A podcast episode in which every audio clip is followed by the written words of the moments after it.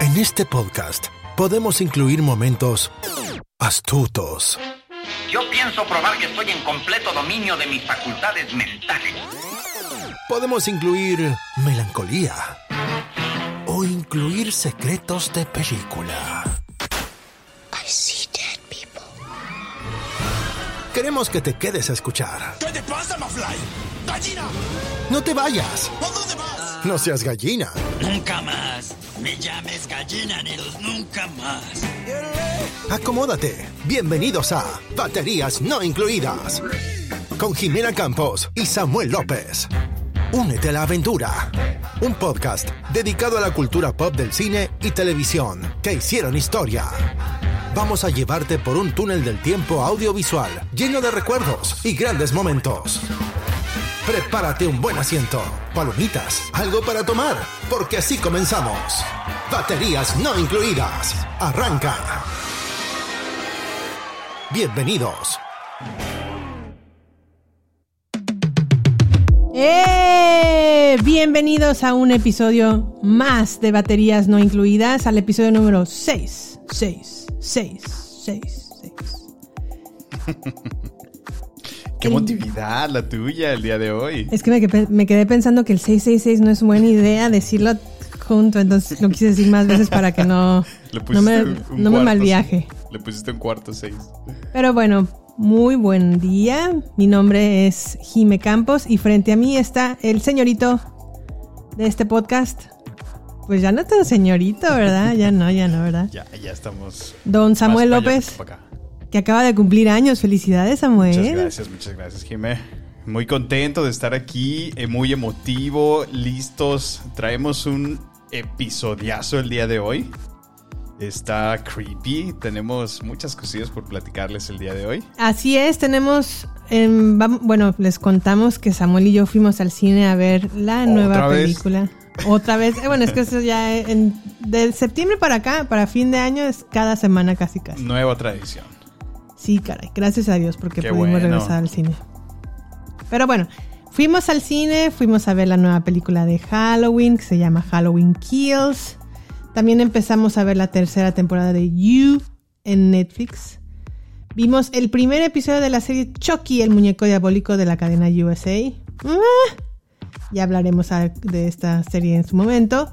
Y también les traemos en nuestra serie del mes Terror en BNI el género de lo paranormal. Y específicamente vamos a hablar de la película... es que me da miedo. El exorcista. El- todo, todo un clásico del terror en el cine. ¿Tú has visto El exorcista, Sammy? Varias ocasiones, sí. Te respeto, te admiro, te, te- te observo, te miro, te respeto y te... Porque yo la he visto contadas ocasiones Sí. y es una película que jamás, jamás vería a solas, Mm, ni de noche. Bueno, tal vez de noche sí, pero acompañada de más de una persona. sí, te da kiki. Me da kiki. Kiki. En fin, bueno, comencemos entonces con Halloween Kills. ¿Quieres decirnos un poquito de qué vas a mí? Pues, claro que sí. eh, pues realmente Halloween Kills, si lo vemos desde esta perspectiva, es la continuación directa de la, de la película que se lanzó allá en el 2018. Ajá. Lo cual es una segunda parte de la película original, ¿no? Así y es. ahora nos presentan momentos literal después de, lo que termina esta película del 2018 y los eventos que sucedieron inmediatamente en ese super cliffhanger que nos dejaron la última vez. Y así empieza Halloween Kills.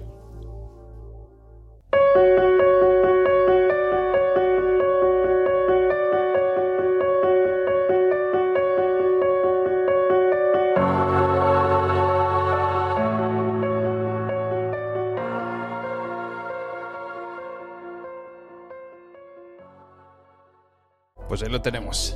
Para esta nueva música de Halloween Kills, John Carpenter contrató a lo- a los- al coro de la Capilla Sixtina del Vaticano para hacer el... "Ah". Por supuesto que no. ya quisieran. Pero bueno, como lo mencionó Samuel hace un momento, sí, la película se queda, o bueno, parte a unas horas del evento, del, del final de la primera película de Halloween de do- 2018. Ujú.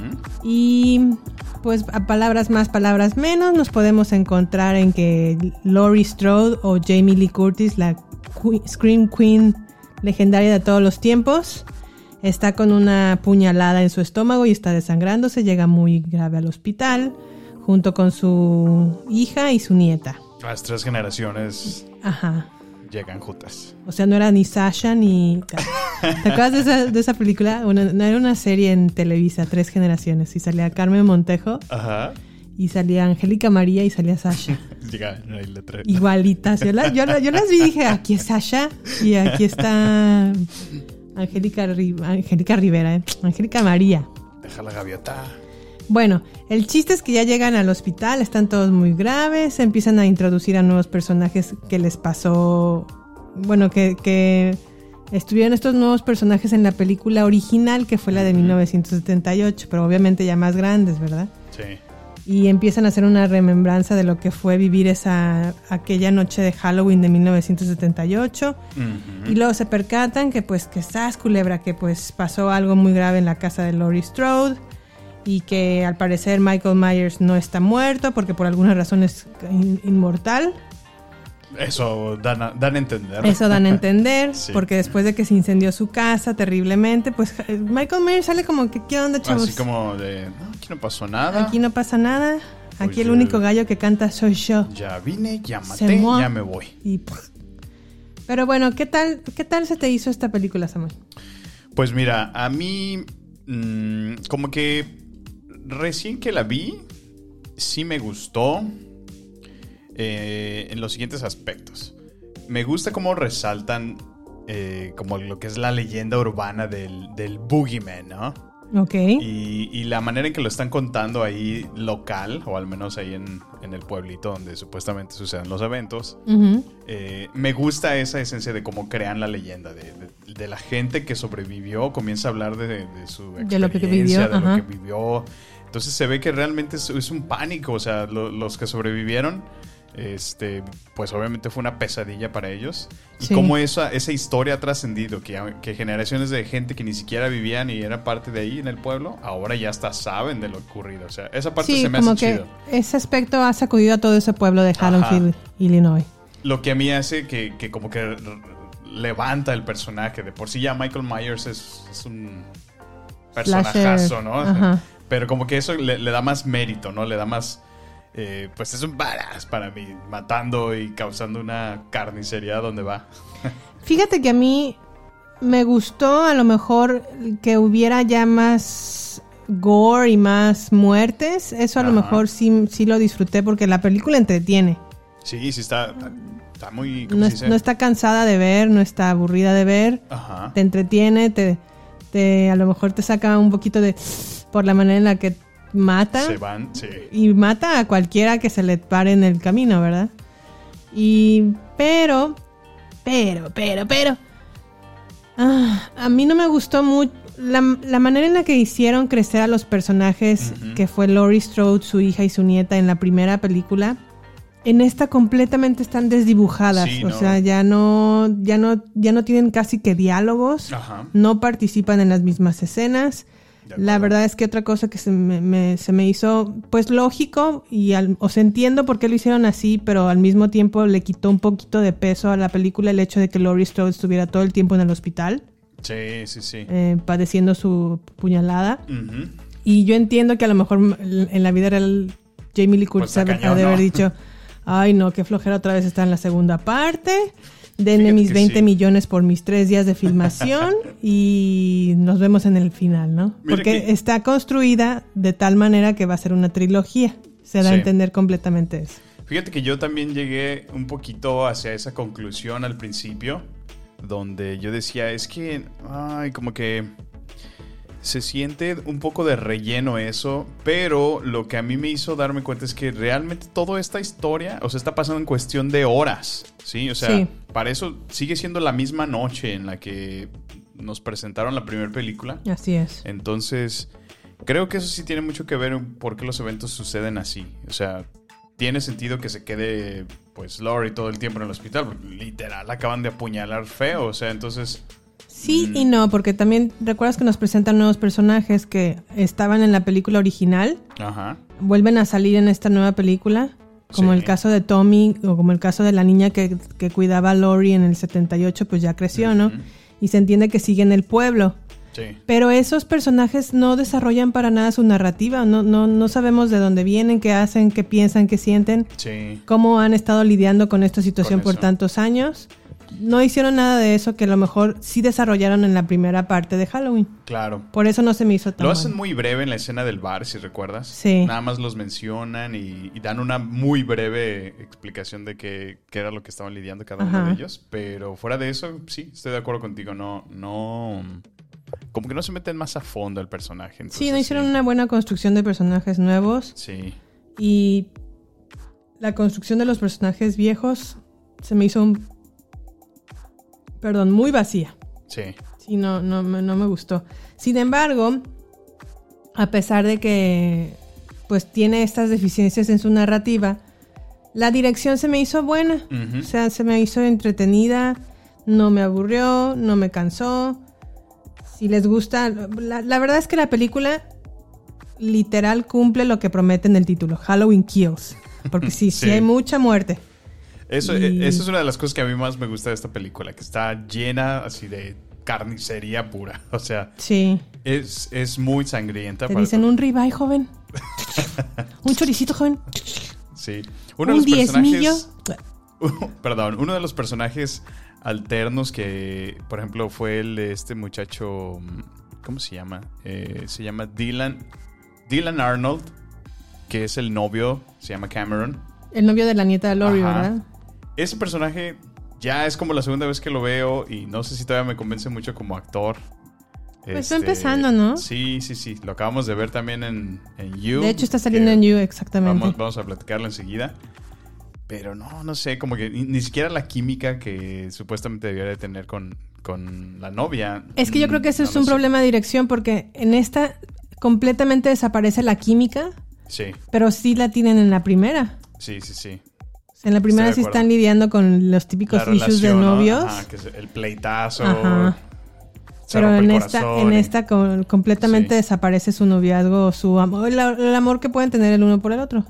Y, eso bueno, que se actúan juntos y no, no fluye de la misma manera. Sí. Otra cosa que no me gustó de la película es que a, a mí Michael Myers es la- el, el personaje de terror que más me causa miedo. Ujú. Y en esta película, aunque sí se dedica a, a, como lo dice el título, a matar, o a, sí, a matar literal, Sí. a mí no me gustó que le quitaran esta como forma de misteriosa, forma mística de terror, de, El como suspenso que como proyectaba. en verdad inspira mucho miedo. Sí. Y en esta no fue así, No fue a, mi, a mi parecer. Yo creo que nada más pusieron a un Sansón inmortal que se puso a matar a cualquiera que le llegara en su- estuviera en su paso. Eso. A mí, una de las cosas, bueno, no vamos a hablar de spoilers, pero para mí el final se me hizo completamente absurdo. like, o sea, todo este tiempo hizo todo eso nada más para esto. O sea, siento que no tuvo una buena conclusión esta parte, pero siento que solamente fue una película de transición para lo que va a venir. Sí, en- ándale, en la es una película de transición. Y se siente Entonces, demasiado eso. Sí, eso. no. Siento que, o sea, te crea más preguntas que te resuelve dudas. o sea. Otra cosa que no me gustó del todo, y a lo mejor fue una parte sí entretenida, pero como que Mm. ya lo he visto en la manera en la que la, el- bueno, bastante gente tomó, quiso tomar el Capitolio Ok. en enero. Es como los riots. Ajá, Ajá. como la, ya ves que el pueblo se pone como todo enardecido Mm. de el pueblo Es cierto, unido, es cierto. jamás será vencido en contra de Michael Myers y se pone una horda de gente ya Sí, sí, sí. O Sin- sea, y como una. Si, si te fijas, solamente fue. Inició con la influencia de una sola persona. Que, que los, los, Que los alentó, emprendió. Los prendió exactamente. Y ya todos, o sea, les llegó a la, a la ira, a la rabia, a la injusticia que estaba ocurriendo y pum.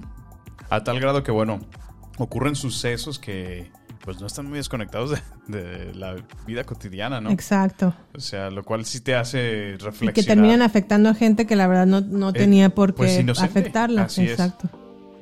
Pero Entonces, pues bueno, yo le doy a Halloween Kills porque realmente cumple con lo que promete. Si hay mucha muerte, sí. Sí, es entretenida, sí. Sí, sí, se van a Em, pasar un buen rato. Conectan muy bien a lo mejor la película original del 78 otra vez con esta también, También, sin sí. problema. Pero sí tiene sus deficiencias en narrativas, en actuaciones, en, en hacer clic con Michael Myers. Yo le doy un 7. Sí, yo originalmente le estaba asignando un 8, lo cual ahora veo era demasiado. Y me voy a quedar con un 6.57. Y yo, madre, tampoco 6, 5. Pero bueno, así fue Michael Myers y su Halloween Kills. Esperemos el próximo año Halloween Ends. Ojalá ya lo descuarticen, ¿no? Ya, o sea, como que lo descuarticen, Ay, no, es que le corten la cabeza, lo hagan escena de cachitos. la, la que no voy a dar muchos detalles porque sería arruinar la experiencia de cada uno. Ajá. Pero, o sea, Michael Myers es- va a vivir para siempre. O sea, esa es la impresión que me da. No, no es de este mundo, es, es, es inhumano. ¿Sabes qué yo pienso? Que si llegara, si buscaran unos nar- narcos de México, así se acaba Michael Myers. Así. No, no le sobrevive. ¿eh? Los de- lo descuartizan, lo queman, Ahí sí, lo cuelgan. ahí sí sa- saldan cuentas. Sí, no, ahí sí, no. En Ciudad Juárez. No se andan con cosas. Yo por poner una ciudad, pero no. Sí. Ah, ¿Tú qué, Michael Myers? Ajá, exacto. la- nos hacen los mandados de México. Pero bueno, así fue Halloween Kills. Y también tenemos pues nuestra breve sinopsis y breve reseña de lo que ha sido You, la tercera temporada en Netflix. Pues You, la tercera temporada de Netflix, continúa con la vida de Joe y Love.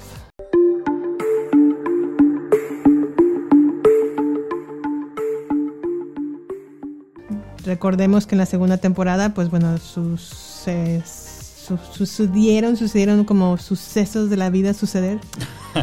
y pues ya se Un- quedan un nuevo juntos. episodio, un nuevo capítulo, digamos. Ajá, pero no se separan, no siguen como sí, no, no, pareja. no, sí. Porque pues sucede que Love se embaraza, ¿no? Ah, bueno, eso es, esa es otra. Y ya como para ponerse el estate quietos y vamos a, vamos a hacer un Sí. nuevo reinicio, un ¿Cómo se dice? reset. ¿Cómo se dice? New Settle. beginnings.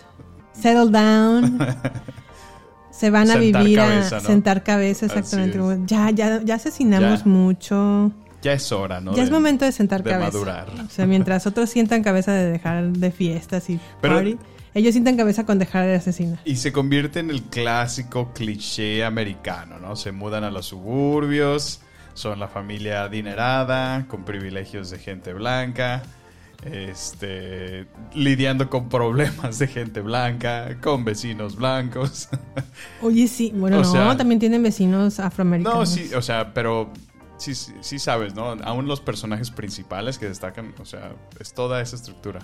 Sí, bueno, se mudan a, las- a los suburbios de la ciudad de San Francisco, viven muy bien, viven a gustirri. Eso es lo que una de las cosas que me gusta de esta temporada, que las casas están muy bonitas, la decoración Ah, sí, sí. de interiores la está. Todo el tiempo. Ay, yo quiero El esa azulejo, tarja. Quiero... la cocina, la tarja. no- ya, ya soy una señora hecha y derecha. Ya cuando me fijo en esas cosas digo, chale. Ya, Ya dimos el viejazo. ya, ya, ya. Pero bueno, acá entonces llegan a San Francisco y ahora sí conocen nueva gente, nuevas caras, nuevos vecinos, nuevos amigos, pero ¿qué creen? Los viejos hábitos nunca mueren. Vaya que sí. Pues Oye, comienzan con sus cositas otra vez. Exactamente. Sí, sí, sí. Y siento que a mí, al principio, mm, me- la primera temporada me gustó. La segunda temporada dije, "Eh", como que se hizo. Pero como que en esta nueva tercera temporada te presentan esta nueva dinámica de pareja, ¿no? Lo cual. Sí, a mí se me hizo de hecho más buena Muy- esta segunda, tercera es. temporada que la segunda. Sí, sí, sí. Me atrapó. Es, es como una nueva, como un refresh de, de la serie, ¿no? Sin embargo, siento que toma la fórmula, la misma fórmula de, que, que has seguido hasta este momento, donde Joe le gusta a una mujer, Joe se conecta con la mujer, Joe sigue a la mujer y la cosa, y luego ya le gusta demasiado, y bueno, pues... sí se roba sus chones, porque al parecer está un stalker se roba calzones de la persona. Este, ay, pues ese Joe. fetiches, déjalo. Pues Está bueno, enfermito. dale recordemos que You es del director, bueno, del creador de que se llama Greg Berlanti. Greg Berlanti hace programas como Riverdale, Supergirl, Batwoman, todos los que acá en US salen en la cadena CW y creo que salen esos en HBO Max en México. Ok. Pero es como el mismo estilo, ¿no? El Sí, mismo estilo eh, de, de dirección, fíjate, de colores, de... Ahorita cámaras. que lo dices, yo- yo no sabía que él era el mismo de Riverdale. Y sí, a mí me daban como esos hints de, de, ah, mira, estas escenas se parecen mucho, muy al estilo Riverdale. Riverdale. Sí, están muy, muy parecidas. Pero bueno, Sam, ¿qué tal te pareció en general la serie o la tercera temporada de You? Pues como te estaba diciendo, mira, me parece una mejor temporada comparada con la segunda. Se siente como más divertida, más dinámica. Esta parte de la relación de pareja, de verdad, sí siento que funciona mucho. Hay momentos muy peculiares, muy divertidos. Este, aunque bueno, como te decía, en otras ocasiones se siente medio repetitivo. Eso de, de, bueno, sé que él es el stalker, ¿no? Ese, pero como que vuelve a recrear la misma fórmula otra y otra vez. O sea, lugar donde va, lugar donde tiene que encontrar una mujer. Y si no está a gusto con esa, ok, voy y encuentro otra. ¿Sí me entiendes? Sí. Siento que en eso está cayendo un poquito repetitivo. A mí lo que me salta un poquito es la actuación de ella. Yo ya la he visto, o la, la- podría recordar porque fue la Pent Neck Lady de, Sí. de Haunting of the Hill House. Y volvió a salir con The Haunting of Bly Manor. Ujú. Esa no la terminé de ver nunca porque no se me hizo tan buena, la verdad. Y, Estaba medio aburridona, sí, la segunda. Y bueno, ella se llama Victoria Pedretti e interpreta a Love Queen en esta temporada, tercera temporada de You. Mm, me gusta a lo mejor que. Bueno, a mí me, se me hace cómico que se enoja de algo y ¡pum! mata. O sea, como ya le Sí. hicieron enojar a la muchacha. Eso es lo que iba a decir, de que ya están como, este, pues ya matando, ¿no? O sea, al parecer son animales que no se pueden ni controlar, porque ya nomás le hacen enojar y ¡pum! No, y también hay que son como guarachín y guarachón o pituca petaca, así como no hay un roto para un descosido porque You Ahí es. se encuentran o sea, se, se hicieron uno para el otro. el uno para el otro, la verdad. ¿Qué tal lo de Este. los problemas de...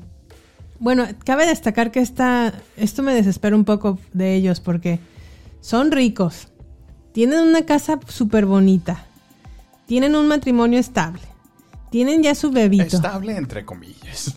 Pues sí, pero ya los, la verdad es que se conocen ya los dos de sus mañas, Ah, ándale, ahí ten- sus tienes un cosas. punto. Me gusta esa parte de la terapia de pareja que empiezan a manejar. y que Ajá. como que exponen sus, sus lados, ¿no? De, de- de una manera muy realista con lo que a lo mejor muchas parejas podríamos sentirnos conectados. Sí. Pero los extrapolan a ellos a su... A su realidad. Issues, ¿no? Que tienen entonces. Matona. Lo hace eso un poco divertido. Sí, eso me, me parece divertido también que... Pero también al mismo tiempo como que me desespera que... Digo, bueno, o sea, tienen todo para ser felices Ajá. y de todos modos no están contentos. Yo sé que a lo ¿no? mejor es necesario que, que estén infelices para darle una narrativa a la tercera temporada. Claro. Pero me gustaría que a lo mejor uno de ellos dijera, ya quiero sentar cabeza, ya estoy feliz y contento. Sobre todo la- en el, en la- particularmente Joe.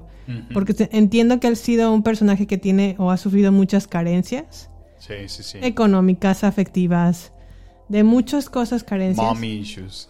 Y de todos modos sigue haciendo, Sus fechorías, ¿verdad? o sea, yo la verdad digo, ¿por qué no se va a buscar a un- una terapia, un terapeuta? Porque el dinero ya lo tiene Sí. Y trabaja con sus problemas de stalkear. De, No sé si se dice stalkear, acosar, acosar a la gente, ¿verdad? pues Stalkear. stalkear es el... Y bueno, a mí en lo personal no la he podido dejar de ver porque sí me gusta mucho el diseño de interiores. de Para ti la casa, los... la casa me encanta, diseño. la cocina es, la- es mi favorita. Sí, me parece que tienen muy buen... Bueno, obviamente la, la ciudad es, es ficción, ¿no? Porque lo hacen ver que es como, como una San bahía, ¿no? Francisco. Pero las, hacia las afueras. Sí. Y según, según Es lo como que un leí- suburbio de San Francisco. Ajá, ok. Pero sí, sí se ve el, el clásico pueblito perfecto. Donde, donde supuestamente ahora todos, todos son gluten free, no comen gluten porque... Ay, sí, Esas cosas, ¿sí, ¿sí me entiendes? Ay, eso también me desespera mucho. Digo, ay, qué horror vivir ahí porque sus vecinos y toda la gente que los rodea son gente súper hipócrita. Sí. súper, también con problemas, todos son ricos y Todos también ricos. tienen, te- todos tienen issues. Y todos son miserables de alguna Ajá, manera. todos son miserables. Digo, bueno, no, no cabe duda que la verdad es que estar en clase media es, es el punto perfecto porque ni te ni sufres por hambre porque Ajá. estás cubierto en ese sentido y a lo mejor tienes un techo que te cubra. Sí. Pero Y tampoco tienes- gustos de vez en cuando. Ajá. Y tampoco tienes los problemas de la gente rica, ¿no? Que han de decir, "Te- lo tengo, todo. Este, es. déjame causo un. Déjame causo. O me caso, ¿eh? Me caso con un psicópata a ver para ponerle un poco de diversión a mi vida. Oh, Sí, sí. pero Qué bueno. cliché, la verdad.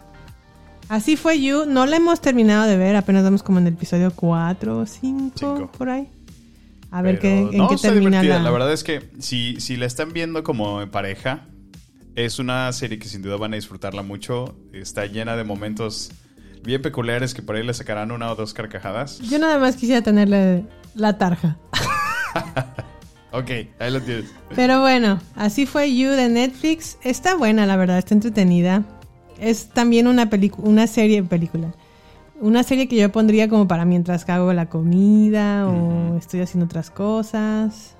Ok. Porque no, no requiere como de toda mi atención. Pero eh, está buena, me gusta. Me gusta. Ok. Pues así fue. You, tercera Se temporada de Netflix. Y pues bueno, también nos pusimos a ver el estreno, porque acá en Estados Unidos, ay, cómo le han hecho de fiesta a Chucky, la serie.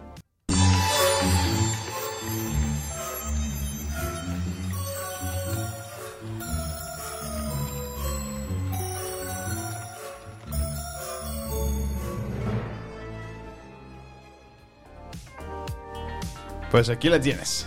Ay, esa Chucky. Pues bueno, en esta ah, nueva serie de estrenada en la cadena USA, más o menos les digo de qué va o quieres platicarles tú, Samuel. Pues bueno, prácticamente todos aquellos que crecimos en los noventas tenemos una gran idea sin duda de qué es Chucky. Eh, es el clásico niño aficionado a los muñecos. En este caso, es un niño aficionado que, busca y colecciona muñecos y lo encuentra ahora en una venta de cochera, ¿no? Eh, esta decisión comienza a desatar una serie de espantosos asesinatos que expone así las hipocresías y los secretos de un pueblo suburbano de Estados Unidos. Exacto. Pues ahora este niño, el- en la, en la película o en la película de los noventas, Andy era un niño que se hace de Chucky porque Chucky es un- una marca muy conocida. Muy conocida, sí. Eh, son, están muy, muy de moda esa marca o los Good Guys. Y Andy quiere su muñeco y se lo regalan, ¿no? Por X razón o circunstancia. Pues sí, era Aquí muy en esta- de moda. Ajá, el niño, o, que ya es un adolescente, ya está entrando como a la secundaria, o al menos así lo interpreto yo, ya no es tan Sí, niño tiene como, como Andy. 14 años, ¿no? 15. Como tres, yo le he hecho como 12 o 13 años. Y él está como, él es aficionado a los muñecos porque está como construyendo una escultura. Y dijo, ah, pues con Chucky voy a poder hacer otra parte de mi escultura, pero se da cuenta de que no lo puede ni siquiera deshacer o, o sí, des- des- um, desarmar. Sí, romperlo, ¿no? Porque tiene como que como un lado medio dark el niño, ¿no? Porque están medio creepy sus, esculturas. Sí, sus que- esculturas son Que las hace con puros muñecos y cabezas Como de viejos. muñecos. y- Ajá. Y, Entonces- y ar- ah, um, arms, iba armas, ¿eh? O sea, brazos, de Brazos. muñeco y... Y sí, la- las esculturas son como medias creepy, pero Ajá. pues se ve como que eso es algo que le gusta y no tiene nada que ver con Sí, es como su, su arte, su, ¿no? ajá, su Sí. arte, exactamente.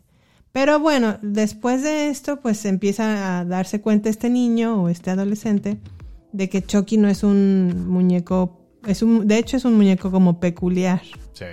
Y Y qué cosas suceden, ¿no? Mientras el muñeco está ahí, ¿no? En la premisa que conocemos. Pero así se presenta de esta manera.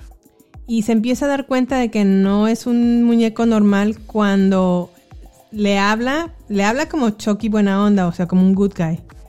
Pero se da cuenta que no tiene baterías, entonces no tenía lógica, no tiene lógica del por qué tiene que hablar. Claro. Y ya hasta que de- eh, se presenta, ya llega una parte donde se presenta exactamente tal cual como es. Pero lo que a mí me salta un poquito de la, de la serie Es que a lo mejor todavía no podemos ver el esplendor o, o la maldad de Chucky porque apenas vimos el primer episodio, pero lo que sí podemos ver es el bullying y cómo está como el, el tema del bullying en los niños adolescentes, porque ahora Sí. creo que está como mucho peor en estos tiempos de lo que fue en el- los nuestros. En los noventas, nuestros años, sí. Porque ahora no solamente te hacen bullying en la escuela, te, te hacen cosas en la escuela, sino también afuera de ella con redes sociales. Sí, sí, sí, creo que tienes un punto. Este exponen la realidad de cómo, cómo el bullying sigue y muy probablemente seguirá. Pero la presión que, que en estos tiempos tienen los adolescentes este, las redes sociales, pues tiene un impacto muy, muy importante. Y, y- y me gusta que exploren ese tema porque es una realidad. O sea, sin duda, todos hemos experimentado algún tipo de, de, de bullying en algún momento de nuestras vidas. Y el hecho de que presenten la nueva o la moderna realidad para los adolescentes de esta época me parece bastante apropiado. Sí, sí, sí. Otra cosa que a lo mejor qu- quiero preguntarte tu opinión, Samuel. El niño lo hacen ver, el niño, el protagonista adolescente lo hacen, lo retratan como un adolescente gay, Sí, que todavía no ha salido del closet, pero, Pero es él está ya gay. consciente de que sí lo es. ajá. A mí se me hizo un poco oportunista. ¿A Sí, ti? Estoy de acuerdo, sí, sí, sí. De hecho, yo cuando leí eh, me di cuenta que el creador, que es Don Mancini, él es creador de, de Chucky y él es públicamente gay. Entonces, Ah, para él eh, es como un orgullo el finalmente poder presentar a estas alturas de, de la historia moderna, digamos. Porque supuestamente para él Chucky siempre tuvo como una tendencia medio queer desde entonces. Ok. Y que él ha tratado de poner de esas muy leves referencias porque pues en otros tiempos no era tan fácil poder proyectarlo en, en la pantalla grande, ¿no? Sin que tuviera un backlash terrible. Pero no se refleja a Chucky como si lo fuera. Es lo que yo sentí, o sea, aquí estoy de acuerdo contigo porque como que se aprovechan y, y ya ahora una gran mayoría de los personajes eh, que se ven en la- al, al menos en lo que van de estos episodios son, son gays, entonces siento que sí se suben como al, al tren del mame de seamos inclusivos y Y todos van Todos a ser van a ser gays, todos van a ser lesbianas. Sí, a, a mí eso fue como que dije, Sí. o sea, la verdad es que no veo necesidad de que toquen el tema, porque el tema central es Chucky, pues sí, pero no sé, se me hizo como desgastado ya e- esa fórmula. es que bueno, Es como el movimiento Me Too, del- y no, es, no porque estoy en contra del, del movimiento, ni mucho menos me gusta y qué bueno que existe y qué bueno que están saliendo pues personajes a la luz que fueron acosadores de Que mujeres sí. y que sí estuvieron haciendo cosas que no estaban del todo bien. claro. Eso está bien. Y también apoyo que em, la libertad o la diversidad sexual. Lo que ya no me gusta es que se están como apropiando de que todo tiene que ser ahora así. Claro. Y es, y es como te digo, o sea, a veces se siente que es como el, el tratar de llenar esa parte, ¿no? De- del verse inclusivos, ¿no? Del verse eh, con variedad, ¿no? Este, que bueno, creo que de alguna manera lo están tratando de hacer numerosos shows y películas todo el tiempo. Solo se me hizo digo- como un recurso ya innecesario. o sea. Pero bueno, pues es la premisa. ¿Cómo viste? Bueno, yo a lo mejor me estoy saliendo un poquito de tema, pero sé que en, en esta semana y la semana pasada salió a la- en las noticias Ajá. que el nuevo Superman, que es el hijo de Kal-El en los cómics, Ya es eh, gay también. ya, pues no gay, sino bisexual, ¿no? Según yo me... me- Oh, eh, tienes razón, es, Es bisexual. Bisexual, así es. Y mucha gente está como opuesta o dice, ¿para qué están haciendo esto si realmente no es necesario? O otros dicen, sí es necesario hacer un, persona un superhéroe queer o bisexual. o-. ¿Tú qué opinas? Pues mira, creo que mm, son dos opiniones diferentes. Mira, por un lado creo que les da una voz a todos aquellos que por muchísimos años no se han podido sentir representados o identificados en todos los medios, ¿no? O sea, puedo entender que a lo mejor, puedo Sí. entender a lo mejor un adolescente que toda su vida ha vivido reprimido por no poder decir eso, ¿no? Y, y no nunca haberse identificado en alguna película, en algún personaje, porque pues era tan binario, ¿no? Hombre-mujer. Eso Sí. es todo lo que había, ¿no? Y ahora a lo mejor si él se siente identificado y si hay algún personaje en la pantalla que lo hace sentirse identificado y decir, ok, mira, hay un superhéroe, o sea, creo que, creo que me parece apropiado. Pero ya ahora de, de- va al otro extremo, el hecho de que ahora por cumplir ese requisito y por verse así de inclusivos todos, ahora Sí. ya todo el mundo está vo- volteándose a ese molde, ¿no? Ahora ya tal parece que ser heterosexual es, es ser el nuevo gay, ¿no? A mí, a mí bueno, ¿Te da esa impresión? me da esa impresión en ocasiones, sí. Sí, a mí lo que, por ejemplo, ahora lo estoy viendo ya y, y es- estoy completamente de acuerdo contigo. Es que bueno que le están dando voz. Qué bueno, a mí, yo también creo necesario que debe de haber un superhéroe que sí lo sea, gay o bisexual o lo que sea. Está bien, no estoy en contra de eso. La cosa es que ya veo que ahora ya quieren ser todos, como Loki, como Capitana Marvel, que Oh, sí. le hacen como un pequeño hint en... en Ah, ¿Cómo se llama esta serie que vimos? WandaVision. Ajá. Porque sale ahí un personaje que tiene que estar conectada con, con Capitana Marvel. Te dan a entender como un pequeño hint de lo que viene. Ok. Y ahora también está el, el hijo de, su- de Kal-El, que es el protagonista de este su nueva tira de cómics de Superman, que ya también lo es. Entonces, mm, yo no digo que esté mal, está bien. Pero ahora ya todo el mundo lo quieren hacer así. O todos los superhéroes. Al menos así se empieza a sentir. Pero bueno, está como cansando un poquito el tema, al igual que a lo mejor el tema del, del empoderamiento excesivo, así ya en todos lados. Dices, bueno, es que no está mal que lo hagan, está muy bien, pero a veces se ve como, pro- como oportunista y como, Como no justificado, así como, Medio ah, forzado. en ándale, como forzado, como Sí. dices, no se las compro tan fácil, entonces se Sí, ve como sí. poco orgánico, como esa palabra Ándale. ahora muy trillada, ¿no? Bueno, Pero bueno. A ver, Jimé, ¿te gusta no te gusta la serie? Creo es que opinión? es muy pronto para decir si me gusta. A Ajá. mí, mm, lejos de causarme miedo, el Chucky original me causaba risa. Sí. Sí me gusta el personaje, me hace reír eh, su El forma original. de ser. El original y Sí. este también, porque Ok. aquí también se pone, a actúa como es. ¿Cómo es? Ok. Y me, me cae bien Chucky. Pero no sé si me va a gustar la ondita de...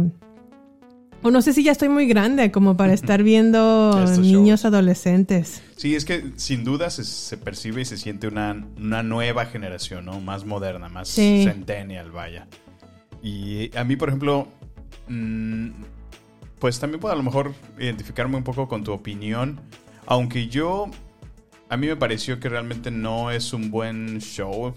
Bueno, yo me voy más por el lado de los efectos visuales. Ok. A mí, a mí se me hace bien obvio y me choca que en algunos momentos se ve claramente los efectos de- que son de pantalla verde o CGI, Ok. donde se ve que es el Chucky completamente computarizado. Y en otro es el muñeco que literal la está cargando ahí en los brazos. O sea, puedes ver lo que es La el- el, contraste muy, muy obvio. Y eso se me hace como muy, muy chafa, como muy, muy, muy barato. Entonces ya, ya por eso, para mí personalmente ya me le quita muchos puntos. Como que ya me desconecta un poquillo a veces esas cosas que al menos a mí se me hacen medio obvias a veces. Sí, a mí lo, lo que a veces mm, no concuerdo es que la película está o la serie está inspirada para que te den miedo Ajá. y no te causa de eso. Sí, no, no. No, pues te digo, a lo mejor ya para es más adolescentes, ¿no? Que pues a esa edad empiezan a despertar ese por shows, ¿no? De terror, ¿no? Que, que pienso que va muy conectado con lo que Riverdale en algún momento empezó a hacer. Y luego eventualmente lo conectó con las aventuras de Sabrina, que ya se hizo completamente satánico, ¿no? Este, estuvo... Bueno, las aventuras de Sabrina a mí sí me daba miedo. Sí, ¿eh? sí estaba más creepy. no, no miedo, pero sí estaba como temas muy, muy Sí, por fuertes. eso te digo, se hizo muy satánica esa serie. Sí, pero bueno, verdad. esa es, esa es harina de otro costal, como diría mi mamá.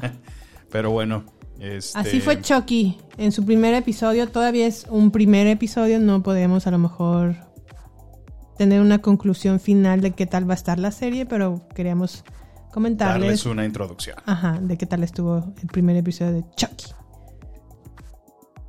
Pues bueno, ahora nos vamos a ir a esta pequeña pausa y presentamos redes sociales.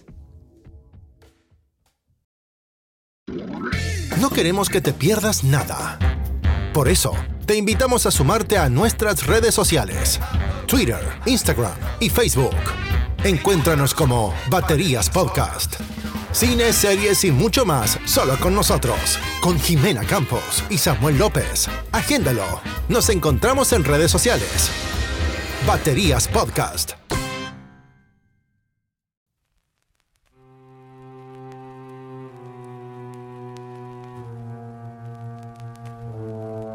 Pues bueno, ahí nos pueden seguir en redes sociales, en arroba baterías, mm, baterías podcast. Tenemos Twitter, Instagram y Twitter.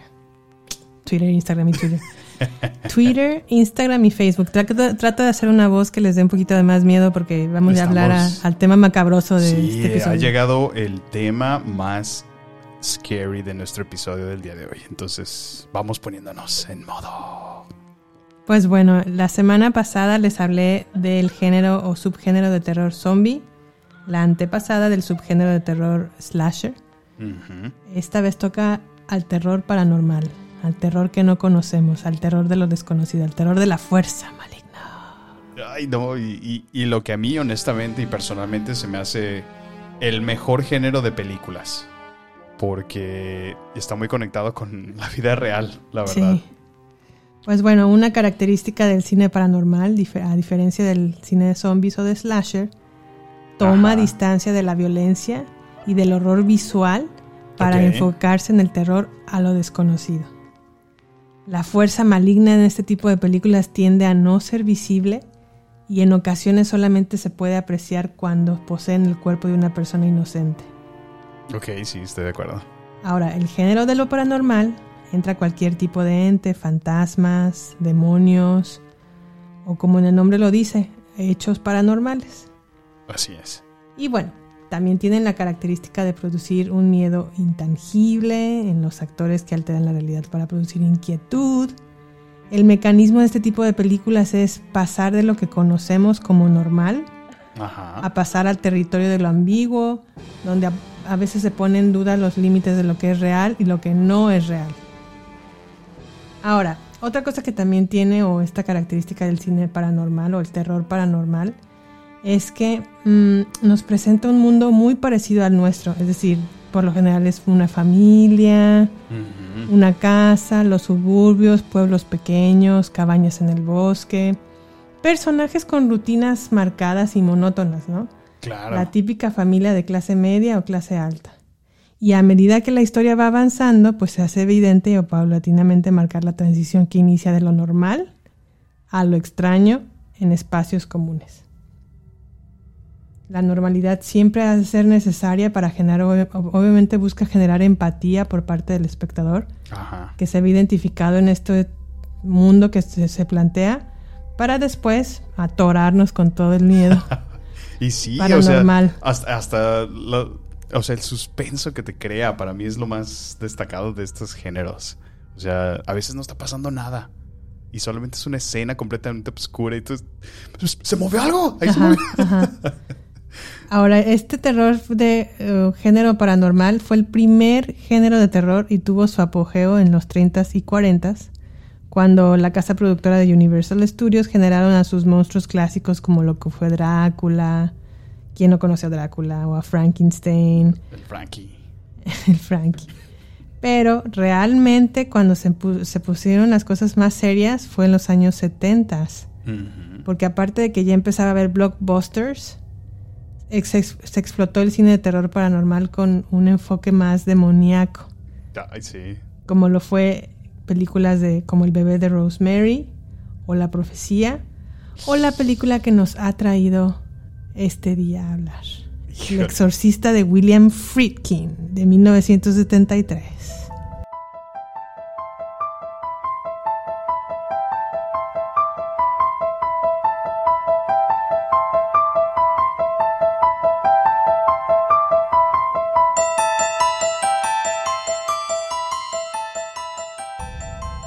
Ay, no, es que es, es- es todo un género, la verdad. Ahora a mí esta eh, película en particular me da miedo porque yo sé y todo, bueno, se sa- es, es bien sabido que esta el- película fue generada a partir de un libro, pero el libro fue basado en hechos reales. Vaya. Yo te voy a contar hoy, Samuel, y a todos ustedes, querida audiencia, la verdadera historia que impulsó la película del exorcista. Échatela, Jimmy, échatela. Ya me tienes picada. Ok. La verdadera historia del exorcista comienza a finales de 1940. Otra vez en un pueblo suburbio de Washington, D.C., a- de una familia alemana-americana. alema- alemano-americano. Alemán América. Ya, ya le estoy sacando moverme a los suburbios. Yo a mí me dio miedo para empezar cuando pasa. dije familia alemana, dije, y 1940, Y y du hast. y nazi. Pero bueno, aquí había un niño, en esta familia había un niño de 13 años que se llamaba Ronald Hunkeler. O al menos así nos hacen decir que es su nombre. No se sabe a ciencia cierta porque pues no se sabe su Pues sí, identidad mejor por quieren- cuestiones de seguridad, ¿no? Claro. La cuestión es que Ronald tenía una tía que se llamaba Harriet. Ajá. Y la tía Harriet eh, tenía una relación cercana con Ronald, ¿no? Era como el típico la tía buena onda con su sobrino. Ok. Pero la tía Harriet era espiritualista. Ah, ándale.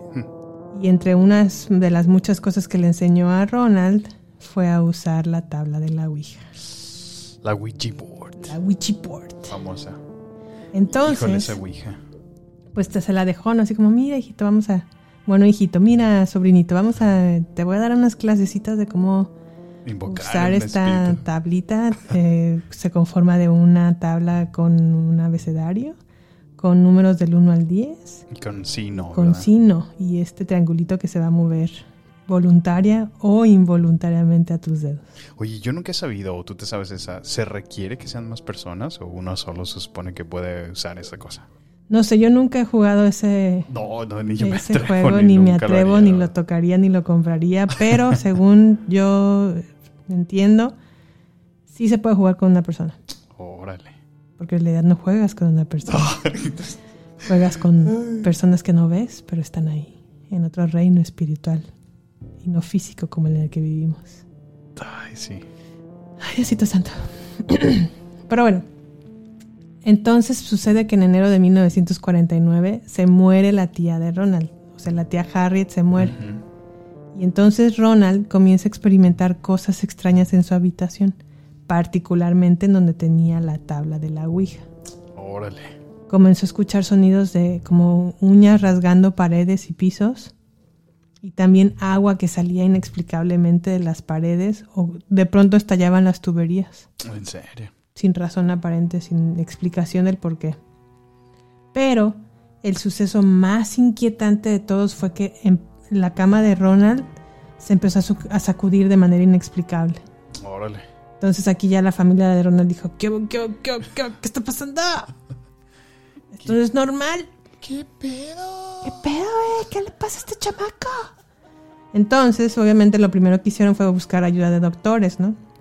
Los doctores obviamente le decían, pues está en perfectas condiciones, no tiene nada. El psiquiatra también le decía, pues Está todo chequeado. está bien, no pasa nada, no, no tenemos una razón aparente del por qué le está sucediendo esto. Ajá.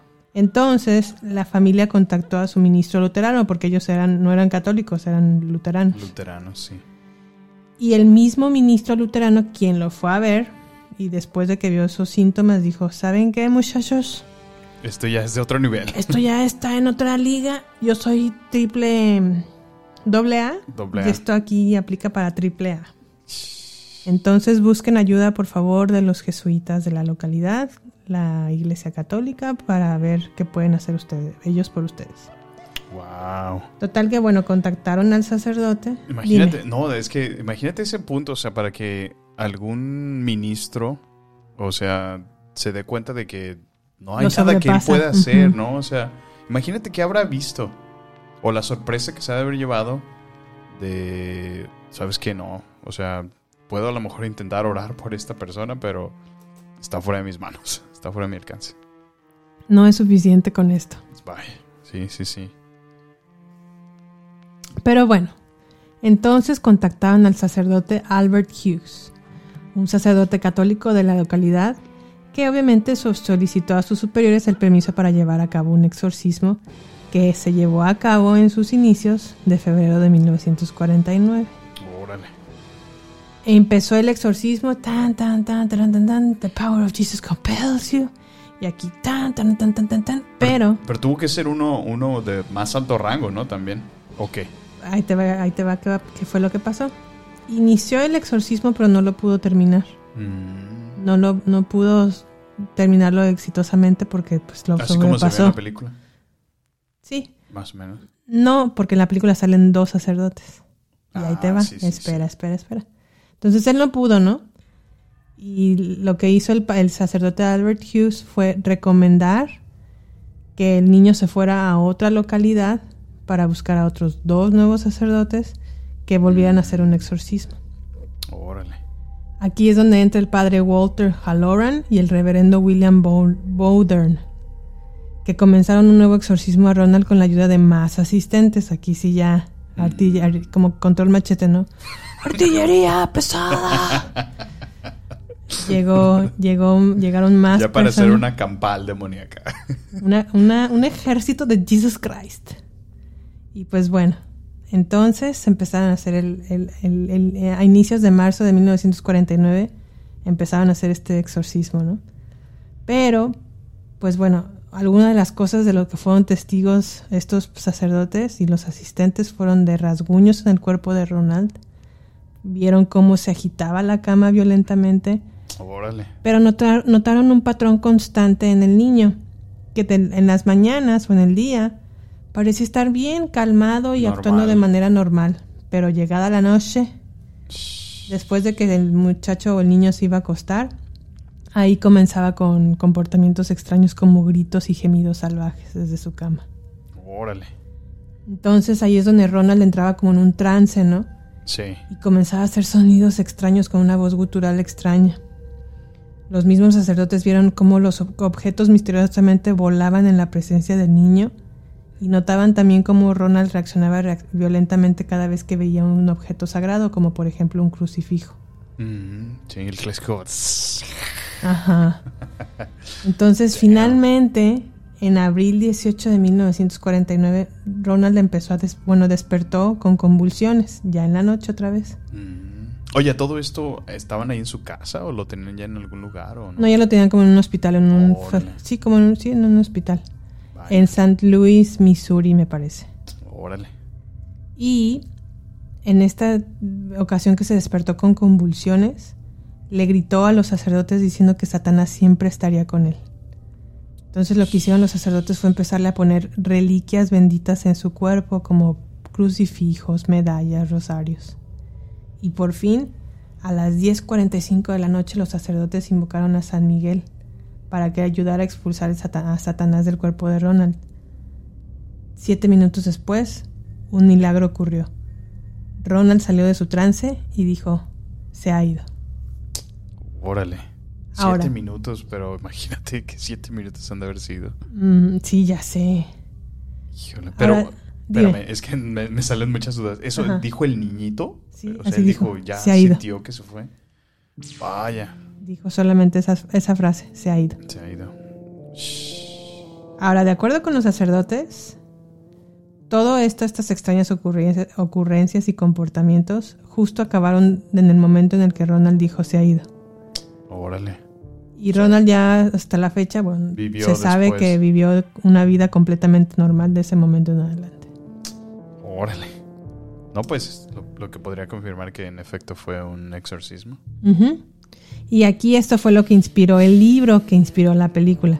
Órale. El, el em, déjate digo exactamente cómo se llama el autor. Me parece que es, sí, William Peter Blatty. Trabajaba para el Washington Post Ajá. y él fue el que se puso en contacto, o más bien contactó a los sacerdotes, se enteró de, de este suceso, De contactó a los pasó. sacerdotes y pudo acceder a los diarios del sacer- de los sacerdotes. O sea, estaba el libro basado en los hechos reales. Ajá. Del libro contactó a esta persona y dijo, no, pues si está basado en un hecho real, tengo que hablar con ellos. No, no, el, el hecho sucedió, ¿no? Ok, Y lo redactaron o lo documentaron en sus Ajá. diarios los sacerdotes. ok. Y ahí fue donde ya los localizó este muchacho. Ajá. Mm. Se enteró el, el muchacho, obviamente como periodista, Sí. contactó a los sacerdotes y entonces sí, sí hizo su artículo en el Washington Post sobre este suceso, pero eso fue lo que le inspiró a crear el libro porque sabía que había mucho más material del que pues no había mencionado ¿Qué, qué notas han de haber en el periódico. incluido? Ajá. Y ahí fue donde nació El Exorcista, el libro, que fue eventualmente lo que generó, lo que inspiró la película. El guion para la película. Ahora, esta, esta película, desde el principio de su preproducción y producción, o más bien durante la filmación, estuvo como maldita, Rodeada de eventos. paranormales. Vaya, ¿en O serio? sea, esto es de vida real. Esto sucedió. O sea, no solamente fue la historia real que, que descifró el libro y que a su vez se convirtió en un guion. O sea, cosas raras siguieron pasando alrededor de esta historia en general. Exacto. Wow. ¿Qué fue lo que pasó? Pues bueno, los hechos ocurridos durante la filmación de la película fue que el set de filmación de la película estuvo plagado de accidentes y hechos extraños. Específicamente voy a mencionar cinco, que sí pasaron, ¿Qué pasaron? y están documentados. Oye, ¿y dónde fue este set? En Georgetown, en Washington. Ok. O sea, ahí mismo, en el mismo Ahí lugar mismo. en donde hicieron los primeros Pues exorcismos. esa zona de Washington está medio... Medio, una... medio fría, ¿verdad? Necesita una limpia. Pero bueno, ¿qué fue lo que sucedió en el set de filmación? Para empezar, nueve personas relacionadas con el elenco y la producción fallecieron durante la filmación de la película. O sea, no uno Por- ni dos. ¿Por causas Nueve. naturales o accidentes o qué Sí. sucedía? Pues bueno, como por ejemplo, un director de cámara o alguien que estaba manejando la cámara durante la filmación falleció. Ah, Cuando estás trabajando, Ajá. pues no, no es como que tuvieses una enfermedad y mueres, ¿no? no, sí, claro, por eso. Falleció. Sí, falleció. Un paro cardíaco y listo. Damn. También falleció, o bueno, la, la- el matri- había un matrimonio de otro asistente de producción. Sí. Su esposa dio a luz y el bebé falleció.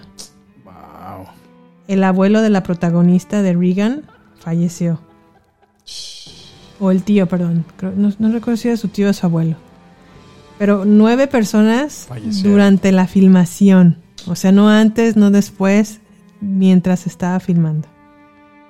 Wow.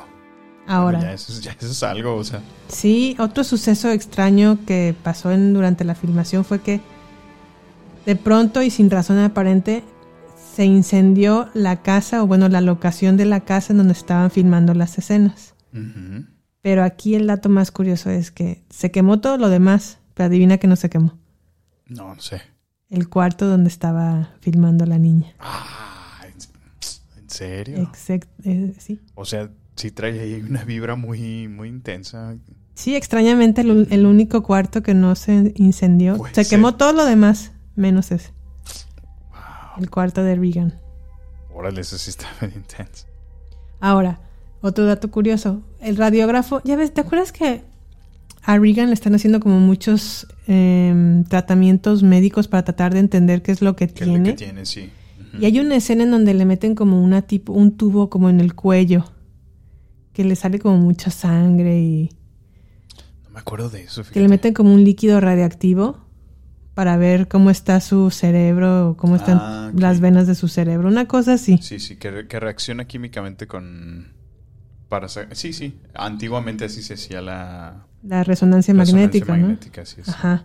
Pues bueno, el radiógrafo que sale en la película sí es un radiógrafo en la vida real, no es un actor.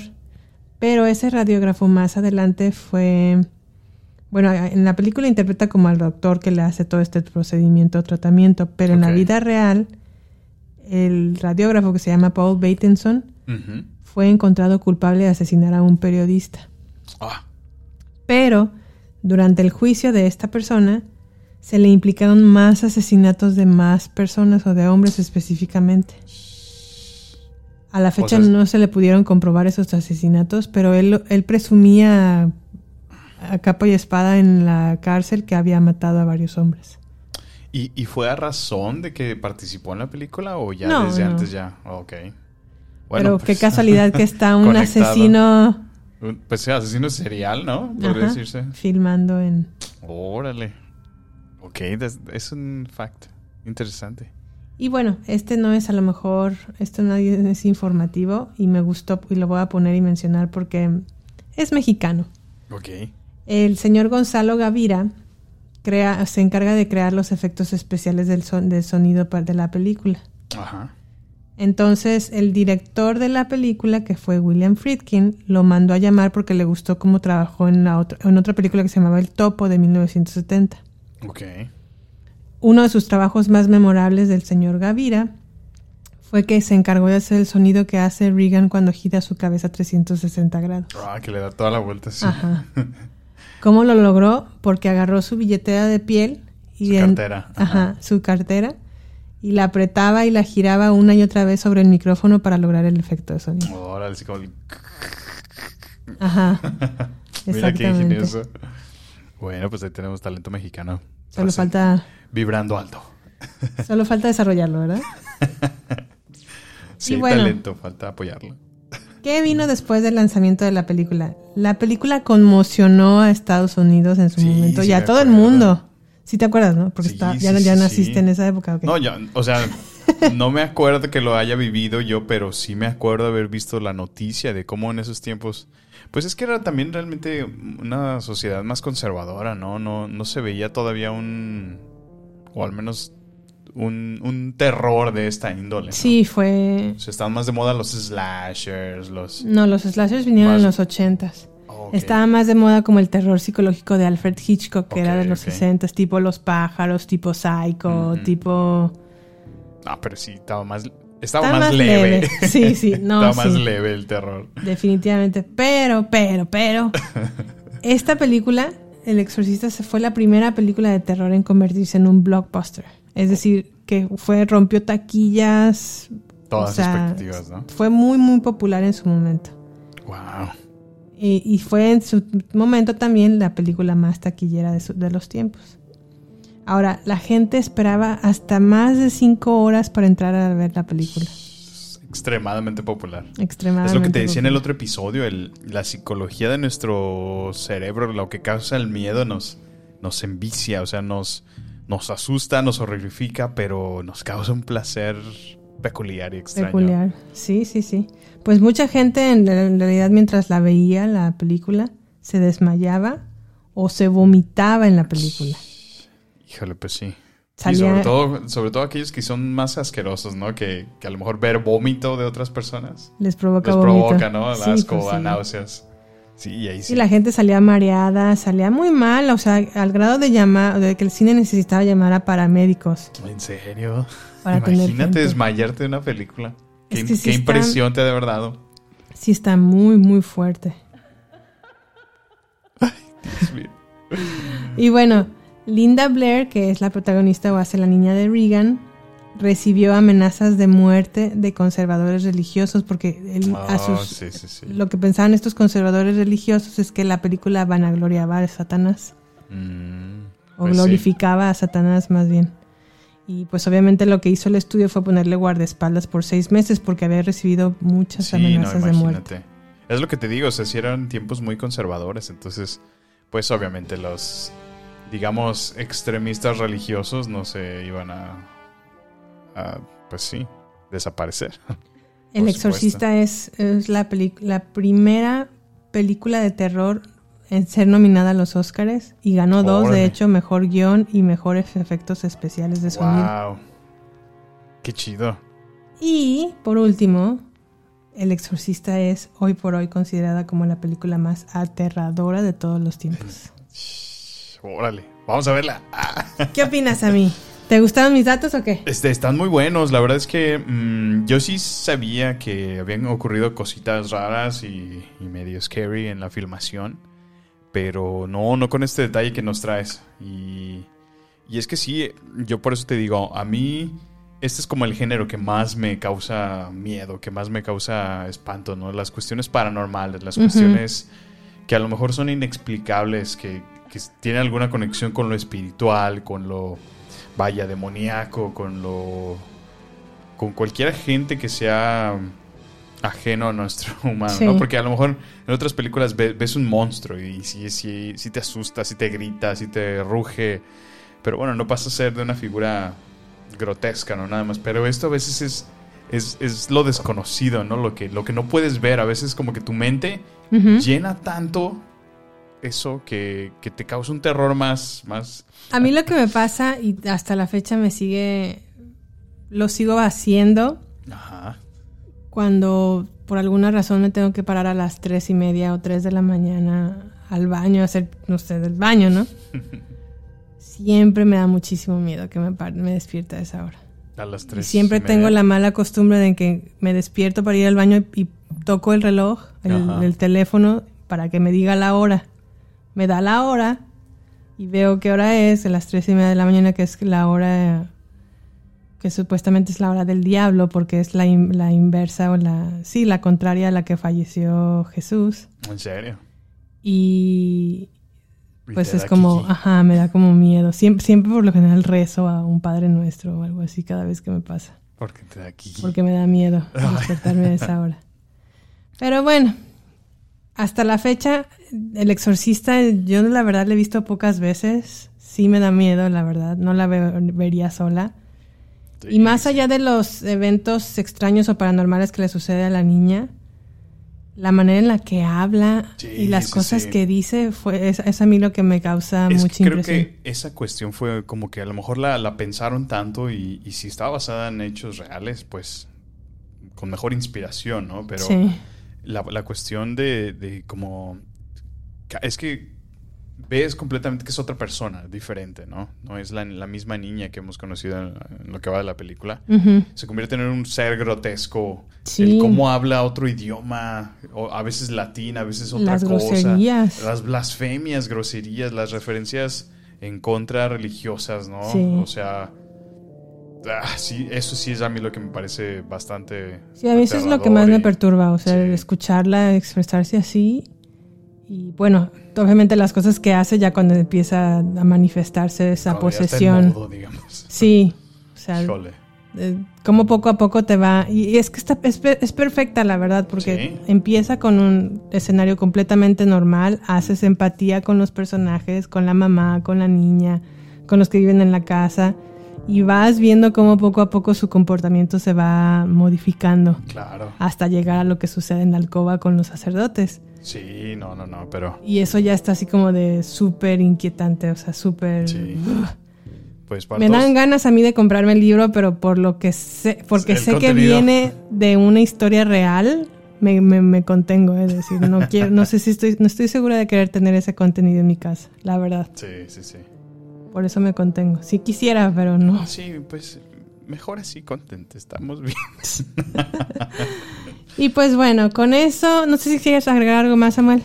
Pues que la paz del Señor esté con ustedes. Con tu espíritu.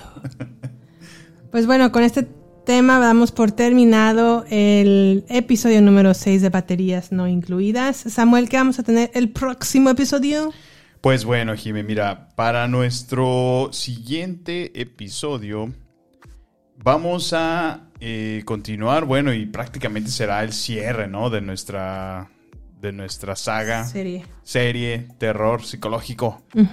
Y vamos a estarlo revisando, eh, además de los temas que nos estaban causando miedo de niños, las películas, las, las mejores referencias que tenemos en nuestros primeros encuentros Con el terror. como chavalillos en el terror. Así es. Y Sí. bueno, eh, también estamos planeando, y te voy a dar otra vuelta por el cine. Vámonos, Eh. vámonos de nuevo al cine. Yeah, yeah. Vámonos a ver Dune. Ok. Esta película la he estado esperando por mucho tiempo. A ver qué tal está Dune. Espero que se nos pueda hacer eh, el que la podamos ver en el IMAX. Ojalá. Dicen que Dicen que es para ese, para ese, esa pantalla. para eh. eso.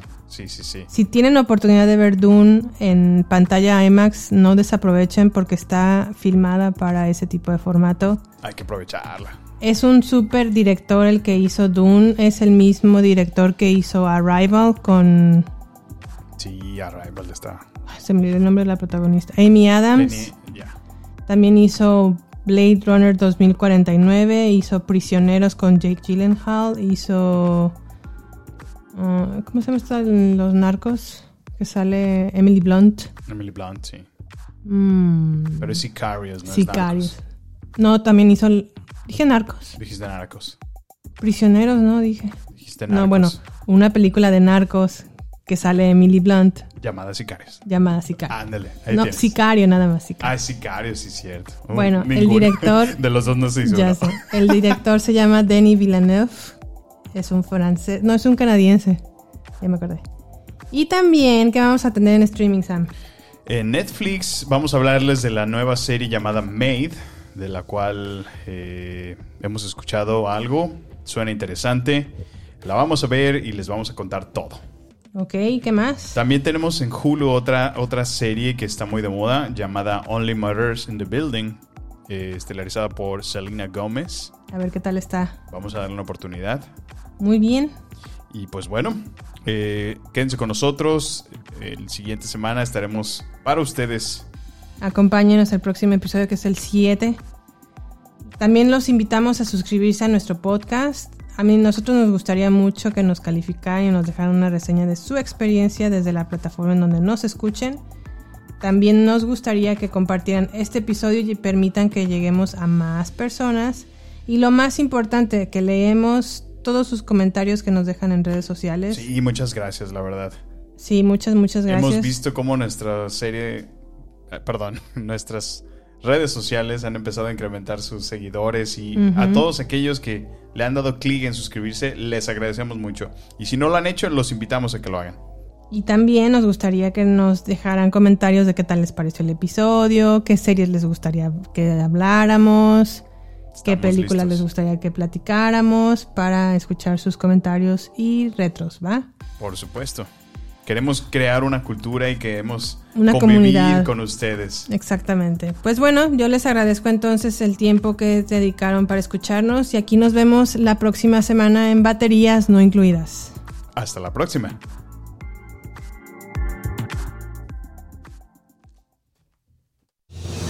Este es el final solo por hoy. Hasta la vista, baby. Prepárate para más acción, misterio y seguir descubriendo las mejores escenas y secretos del cine y serie. Solo aquí, en nuestra próxima entrega, Baterías No Incluidas Podcast, con Jimena Campos y Samuel López. Hasta la próxima.